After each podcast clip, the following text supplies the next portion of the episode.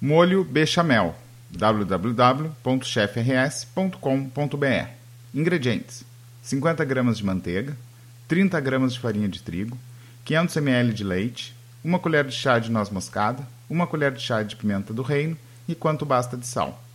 Modo de preparo: em uma panela, derreta a manteiga em fogo médio. Misture a farinha de trigo.